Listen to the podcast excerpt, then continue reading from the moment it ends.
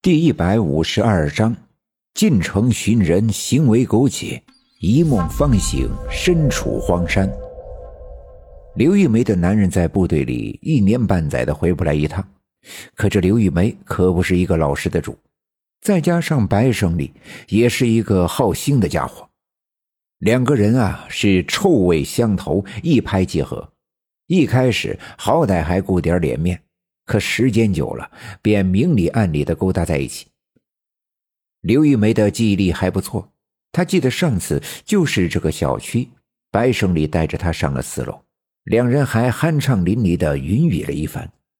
可今天小区里到处都是警察，好在这是县城，没人认识刘玉梅，于是她便低着头上了四楼，敲开房门，白胜利果然在屋子里。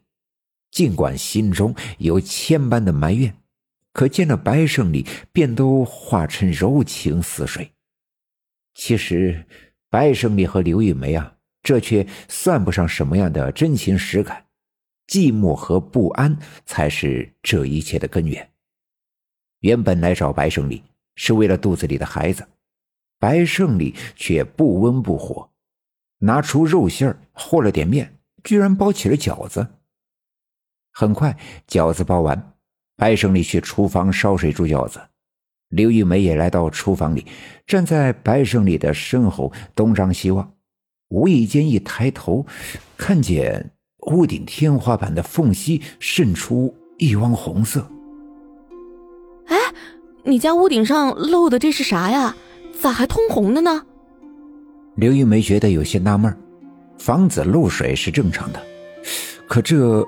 露出的红色的东西到底是什么呢？他说完，看着白胜利，白胜利却面无表情，也不搭话，似乎心不在焉。不一会儿，饺子煮好，捞在盘子里，摆在了桌子上，悠扬的冒出白色的热气。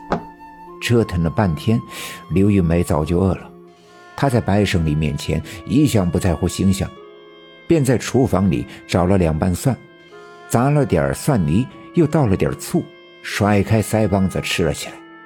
这肉馅儿刚才包饺子的时候还觉得有点异味，可煮熟了吃，却发现味道鲜美。想想自己活了这三四十年，还第一次吃到这么好吃的饺子。不一会儿，刘玉梅便吃光了自己眼前的一盘，刚要伸手去够另外一盘，却发现原本坐在对面的白胜利。不见了。白胜利是什么时候不见的？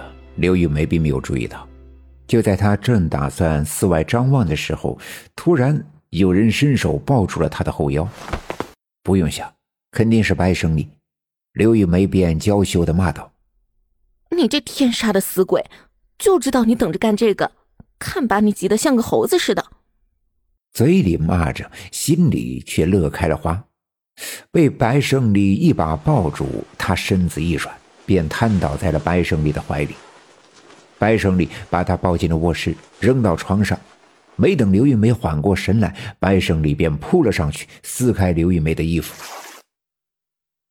一番云雨过后，刘玉梅浑身发软，脸上发烫，瘫在床上说不出话。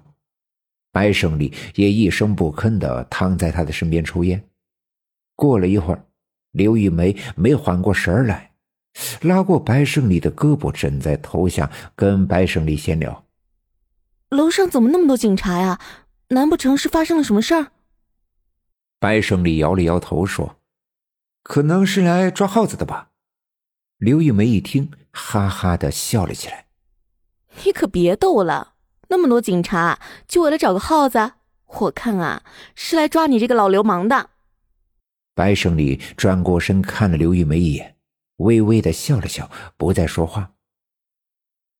刘玉梅来城里本来是带着一肚子的埋怨来找白胜利的，自己连日的恶心干呕，肯定是没加小心怀上了白胜利的孩子，这可是一件大事。可一见到白胜利，两人便不管不顾的一番云雨，来时候的仇怨呀，便都忘在脑后。外面的天色渐渐的黑了，楼上也安静了下来。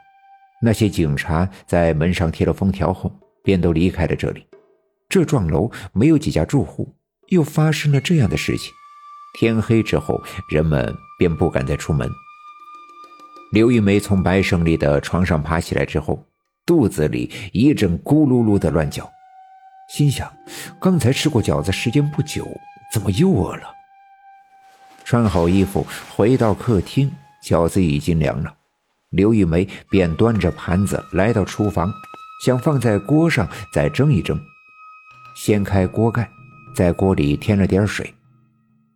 低头在碗柜里找蒸东西的笼屉。白胜利家的碗柜啊，东西很少，也说不上杂乱。刘玉梅一眼就看见了笼屉，便拿了出来，用水冲洗干净，放在锅里。在笼屉里摆好了饺子，盖上锅盖。城里的炉灶和农村的大锅不同，刘玉梅弯着腰，撅着屁股端详了一阵却不知道该如何点火。琢磨了一阵站起身，打算去卧室喊白胜利。可刚一转身，突然听到一声响动，声音不大，像是水珠滴落。砸在坚硬的石头上的声音一般。刘玉梅转头循声望去，灶台上有一滴红色的液体，稍有点粘稠，红的像血。